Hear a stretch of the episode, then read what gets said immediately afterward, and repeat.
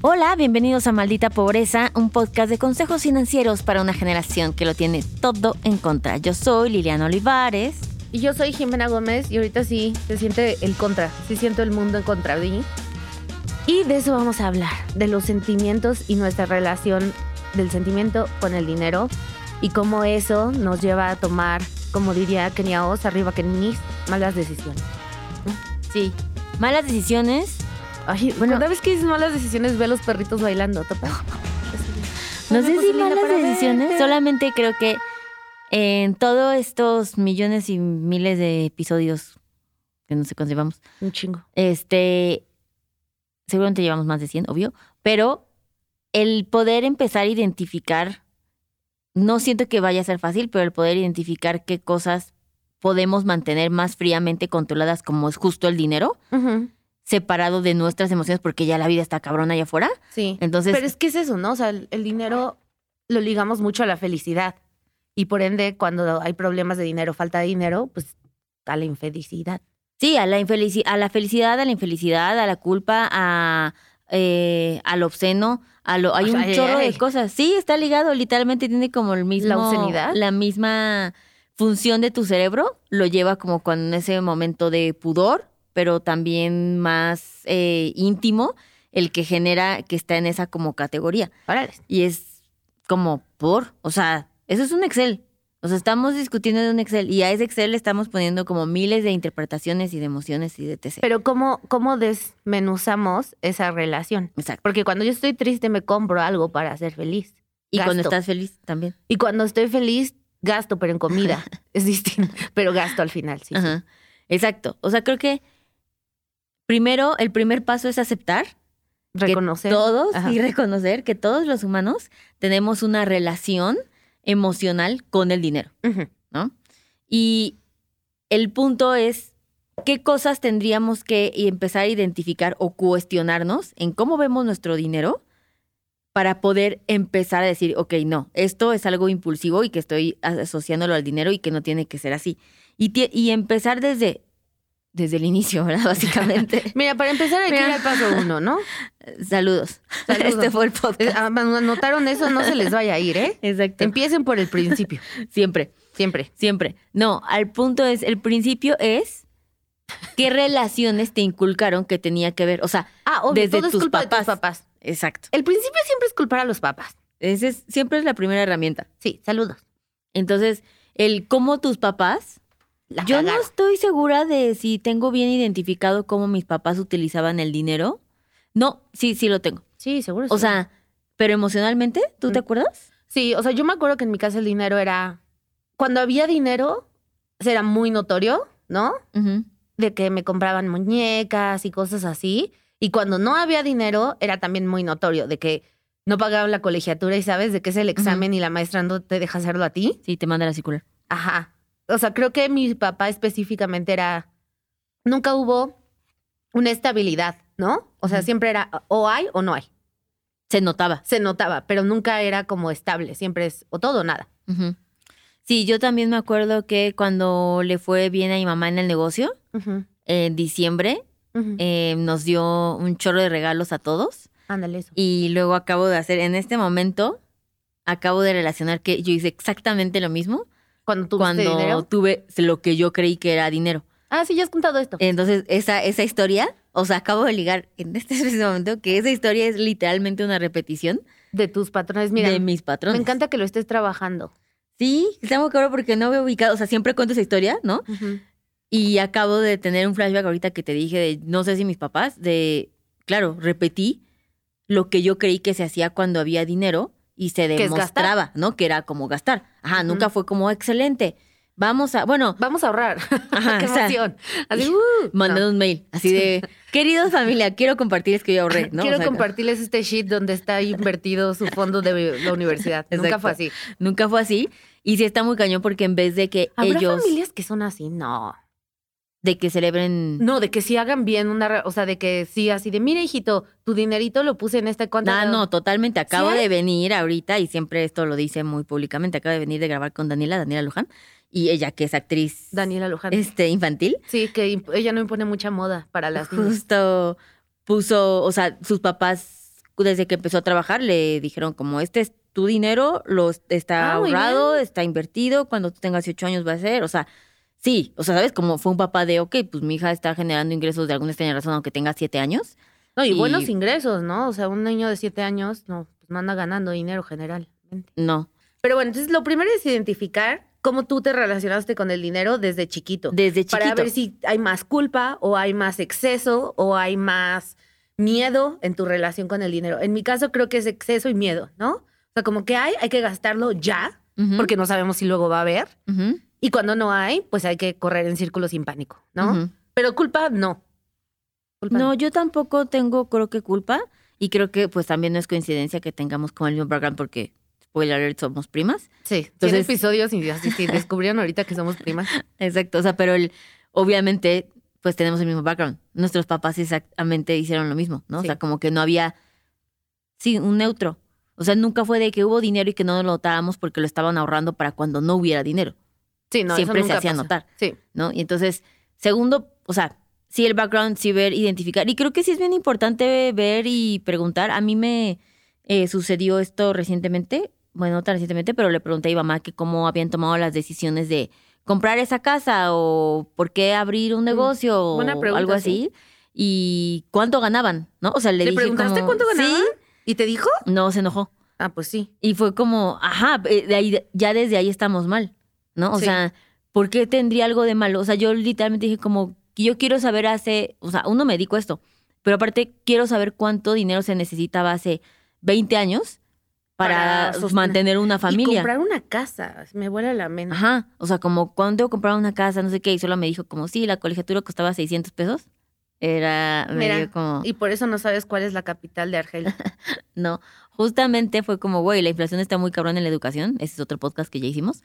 Este, pero, ¿sabes? El, ah, ok, a mi mamá le pareció ofensivo que le preguntara eso.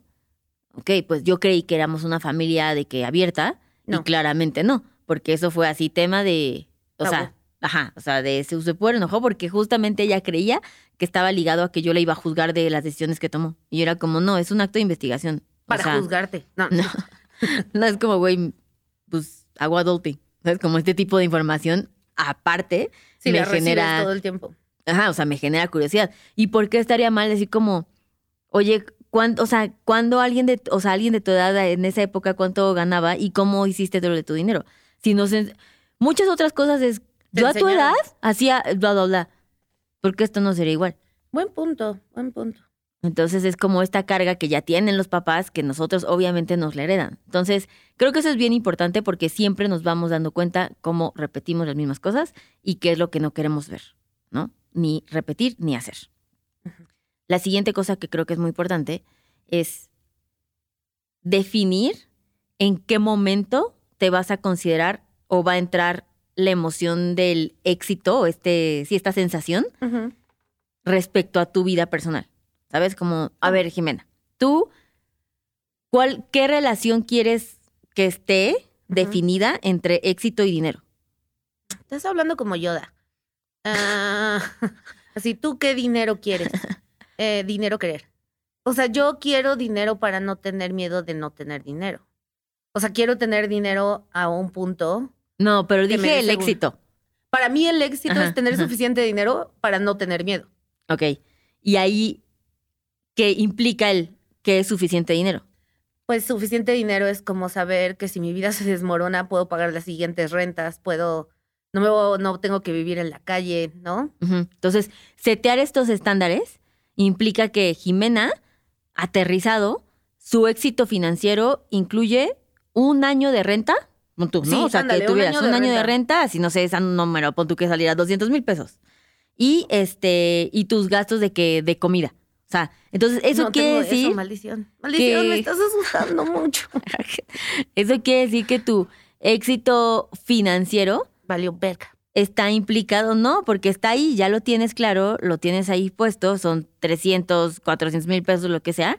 Y cuando eso se logra, entonces ya no tiene que ver una validación de cada vez que te entra dinero en si tú eres exitosa o no. Tiene que ver si Jimena es capaz o lo que tú sea que le hayas puesto. Pero ya después de esa meta, ya. Ya, eh, lo demás está stress free. Ya no hay presión al respecto. Ok, pues te aviso cuando llegue. no estás lejos de eso. Aparte, lo acabas de literalmente descifrar en este minuto. O sea, no es como que, ay, claro, ya la pensé, ya la hice. No, pero No, al es- menos. Era mi meta de toda la vida desde chiquitita. Tener 400 mil pesos ahorrados. Desde bebecita quise eso. Exacto. Entonces el punto es como, primero, ¿cómo obtienes eso? ¿Cómo lo defines?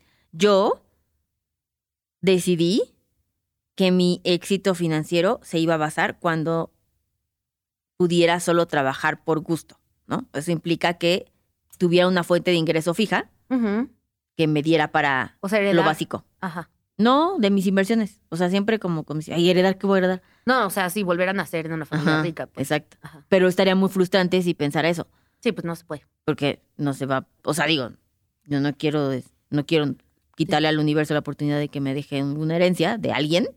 I que parezca un tío misterioso. Exacto. Pero entonces la tendríamos que dividir. Yay, dame de tu herencia. Quiero tu herencia. Exacto. Pero eso implica que lo tengo como más ¿Y claro. ya llegaste? El año pasado, el año pasado llegué y luego compré la casa. Y entonces la casa, tengo bueno, que ¿la casa o el departamento? El departamento. departamento. Yo sé, ¿tienes otra casa? No mames, ¿cuántas casas tienes? y entonces hay que resetear y reconfigurar. Ya, Toda la mi meta. vida, Lo la bueno meta. es que tienes muchos sueños. Sí, pero ese ese ese estuvo chido llegar, estuvo súper chido Qué bueno, me da gusto por ti.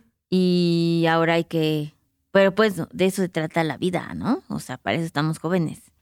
Para lo importante es el camino, no llegar, ¿ves? Ok, siento que estás humble bragging, pero está bien. claro que no. Eso es, eso es, este, eso es un mecanismo de defensa. Para no decir, puta madre, ya había llegado y ahora otra vez estoy desde el, Desde el cero. desde cero. No, obviamente no me niego. Bueno, entonces, a ver. El primer paso es desenmayar tus pedos psicológicos papísticos con el dinero. De identificarlos, no más que desenmayarlos. Identificarlos para entonces evitar eh, repetir esos patrones. El segundo es definir cómo el dinero te da éxito, poner esa meta y ya no cambiarla hasta que llegues. Sí, bueno, digo, si la quieres cambiar, reconfigurar, pues supongo que de cada quien, ¿no? Pero la idea es tenerlo claro. Ok.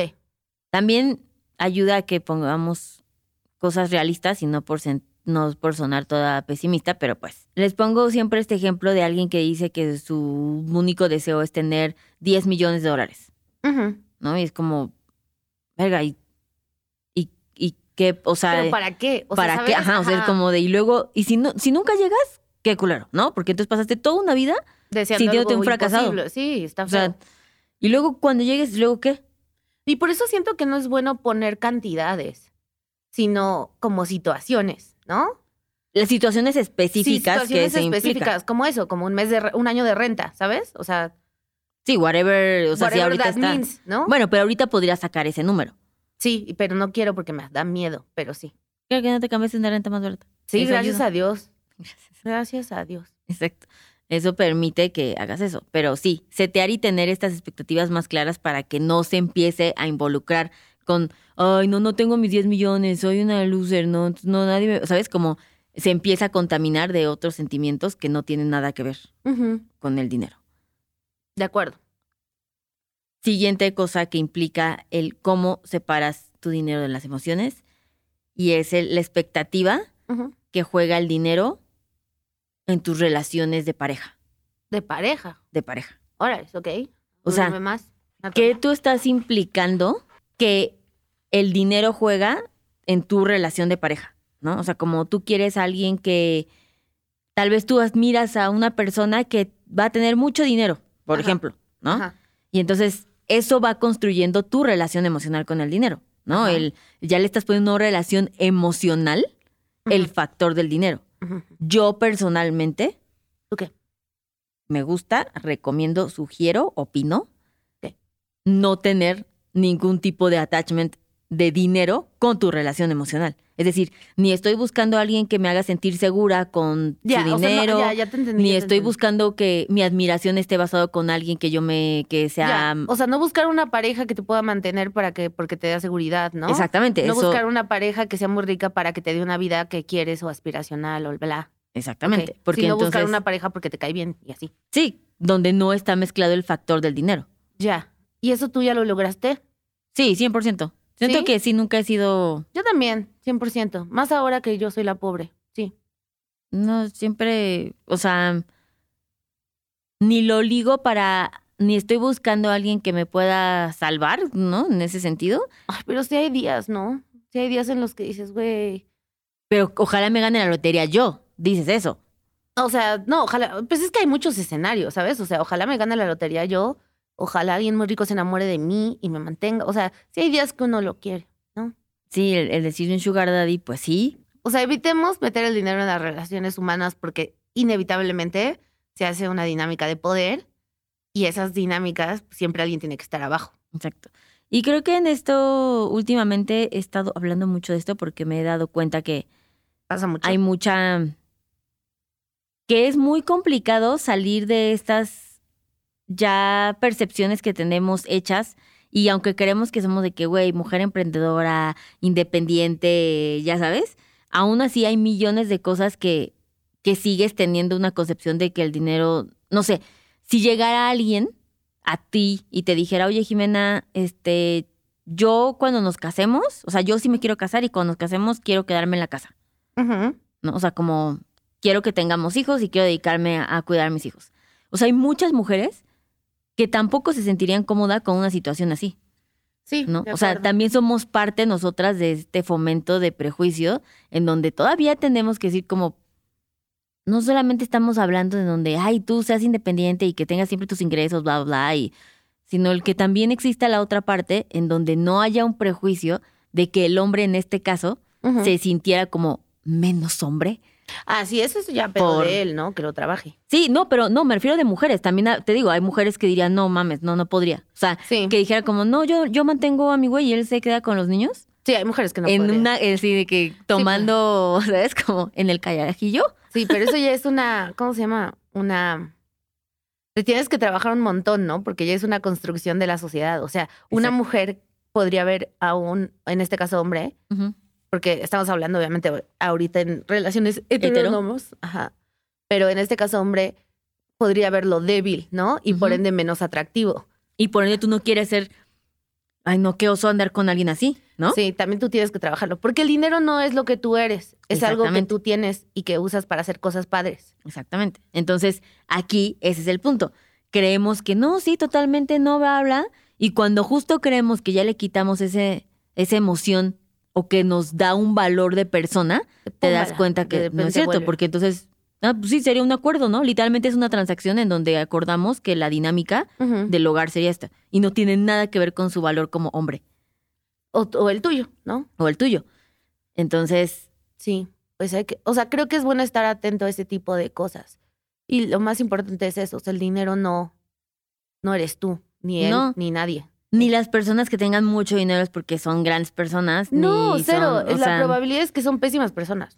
No, eso también es un prejuicio. O sea, de, es un prejuicio y es muy mexicano de que el pobre siempre es bueno. No, no, no, pobres malos también, pero hay de todo malo, ese es mi punto. La gente Ajá. es mala. No está ligado. Es No a lo que vamos, ligado. que no la está ligado. es de la humanidad, no, no, del, no del currency. Exacto.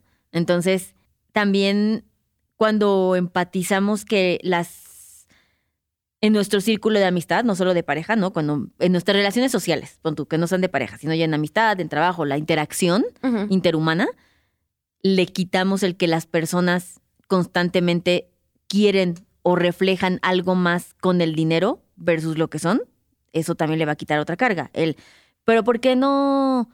¿Por qué no me invitó? ¿Por qué no pagó la cuenta? ¿Por qué quiso dividir la cuenta? ¿Por qué dio un regalo? ¿Por qué no me dio un regalo? Ay, ¿viste que dio eso súper barato? ¿Sabes? Como este tipo de juicios que vienen, Ay, no, que pero- representan más cosas, en Bueno. donde solo, tal vez solo no tiene que representar nada, solo es dinero. Pero ¿cómo lo haces? O sea, sí hay que hacerlo y luego, ¿cómo se hace? Yo creo que a mí me hubiera gustado que la gente fuera más empática cuando no tenía dinero. Ok. ¿Sabes? Como el, tú no sabes lo que yo Si estoy no viviendo. que la gente puede o quiere gastar el dinero como tú. Exactamente. Y entonces, Eso es muy de gente blanca. O sea, ¿sabes? Como de, ay, vamos todos a este restaurante carísimo, ¿no? Y tú así, güey, o sea, ¿qué, ¿qué te dijo en la vida que yo quiero gastar 500 pesos en un salmoncito?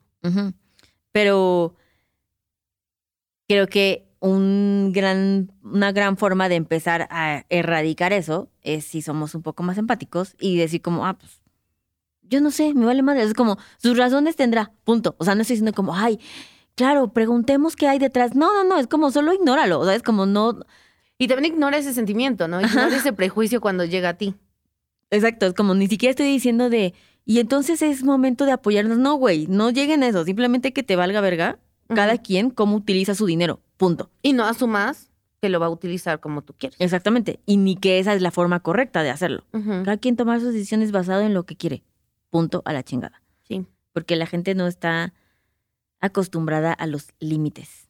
Totalmente. Entre, Mexicanos. entre mexicanos, entre amistades. Sí, en general. los- sí, los latinos creo que somos muy malos. Sí, somos muy malos poniendo límites, ¿no? Exacto. Es como, sí, el, el todo. ¿Cómo es el dicho? Das la mano y tomas la pierna. ¿Cómo es? Te dan la mano y tomas el pie. Ajá, exacto. Es, es muy así, ¿no? El otro es de acoso. También es trata. Pero sí, somos súper malos para poner límites. Y más cuando se trata del dinero, porque nadie quiere decir en voz alta que no tiene dinero o no quiere gastar en algo, porque es humillante. O sea, Yo lo digo mucho. bueno, tú porque tú eres rica y la gente asume que cualquier cosa que dices viene de una de un fondo de Pero, por inversión que te sustenta. Cosa que es totalmente falsa. Pero, por ejemplo, ahorita que pasó lo de la boda, ¿Qué? de mi boda, ah, yo sí. no sí. había ubicado que, o sea, y eso me pasó súper poquito en una reunión. Y fue de, ¿cómo? O sea, ¿y por qué te gastaste eso? O sea, de que era muy poquito, ¿no? En tu boda. Ajá, ajá. Y yo, no, pues, uno no se me hace muy poquito, güey. No sé en qué mundo vives, pero el sueldo promedio ahora es de 8,807 pesos. Entonces, pues, mi, o sea, ya perdimos toda la noción del privilegio, ¿no? Y este, y fue como, pero no pudiste haber pagado una mejor boda. O sea, no sabía, o sea, me, me tardó tiempo en saber que estaban shameando. Que tu boda fue barata. Mi boda fue barata y por qué había tomado decisión, ¿no? Y yo así de, ¿te vale verga, no? O sea, como, ¿qué Sí. hueva? O sea, cero me importa, genuinamente cero me importa, pero sé que a muchas mujeres y hay todo una industria y no, yo todo soy pésima una sociedad. no. O sea, yo gasto en cosas que no quiero nada más por convivir. Ay, no, yo no. No, Yo sí. sí. me niego. Porque, no, no, no. Es que tanto trabajo que costó. Tanto trabajo que cuesta Como hacer el para que-. Este, y es difícil, cuando se habla de dinero es difícil, justo porque qué. ¿No hay ¿Qué estamos- límites? No, porque la gente, o sea, como, qué cuidadosas tenemos que ser. Y Sí. siempre te digo, o sea, y de hecho le hemos bajado y, y siempre te digo Sí. como, no, no, o hay que quitar esto, porque vivimos en constante pánico de decir algo incorrecto en algo tan sensible Sí. que es dinero. O Again, es un Excel. O ofensivo, ¿no? Ah, ofensivo, incorrecto, Sí. lo que sea que puede ir uno ya no sabe, ¿no? Sí. Y es bien difícil cuando hablas de dinero. Y justo decía hace ah, poquito a unas amigas de el tema de, del- de esta empresa, ¿no? Como de adulting, pues es algo porque apela a todo lo que está pasando en una sociedad Que hay que empatizar, ¿no? También entiendo que es sensible porque sí, güey, no estamos viviendo en un país con oportunidades para todos, con, con igualdad, o sea, claramente no, también se vuelve más crítico cuando se habla de este tema que, pues, para muchas personas ha destruido generaciones y generaciones, ¿no? Y las condiciones de vida, pues, son muy diferentes. Entonces, sí, Sí. tenemos que ser sensibles y siempre con mucho miedo, ¿no? Siempre con mucho miedo Siempre con mucho miedo. El miedo sostiene este podcast. este podcast. Así es. Sí, el miedo de que tenemos o el miedo que les damos, porque también la gente sale bien asustada de este podcast. Yo, yo quisiera pensar que salen motivados. Eso es lo que yo. Yo quisiera vivir en el mundo real, pero Exacto. está ok. Pero no se puede. Pero bueno, entonces a ver, el dinero solo es una cosa, no eres tú, no eres tus amigos, no lo gastes a lo güey porque sientes que debes hacerlo. O sea, cuando notes ese impulso en ti, para, ¿no? Exacto. Si te estoy haciendo esto para expresar esto, para pertenecer, para sentirme mejor, el dinero no está hecho para sentirte mejor, está hecho para darte cosas que quieres y construir y así. Eso es correcto. Entonces, creo que la conclusión es que se cuestionen Cuando ¿Qué gastan y cómo gastan. cosas, qué emociones tienen ligadas al dinero que no deberían estar ahí y se las pusimos solo porque eso aprendimos. Sí, Punto se acabó. punto se acabó. Pero bueno, listo, niños, niñas, niñes. Vayan a. Vayan y trabajense. Piensen Y en su familia. Yo iba a decir que vayan y se suscribieran. También. Pero bueno, hagan las dos.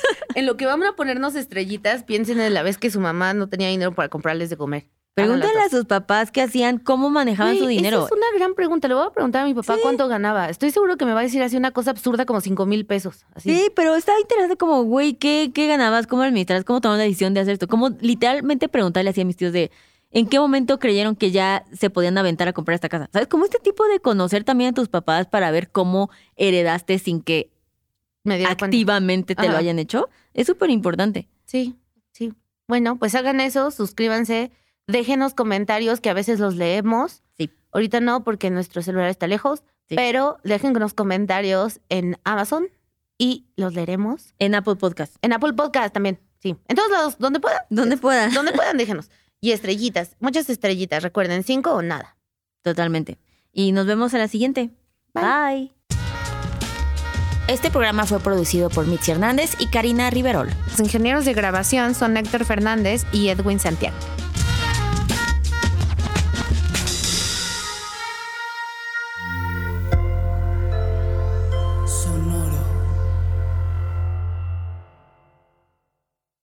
Guys, it is Ryan. I'm not sure if you know this about me, but I'm a bit of a fun fanatic when I can. I like to work, but I like fun too. It's a thing. And now the truth is out there. I can tell you about my favorite place to have fun Chumba Casino. They have hundreds of social casino style games to choose from, with new games released each week. You can play for free anytime, anywhere. And each day brings a new chance to collect daily bonuses. So join me in the fun. Sign up now at chumbacasino.com. No purchase necessary. Group. Void were prohibited by law. See terms and conditions. 18 plus.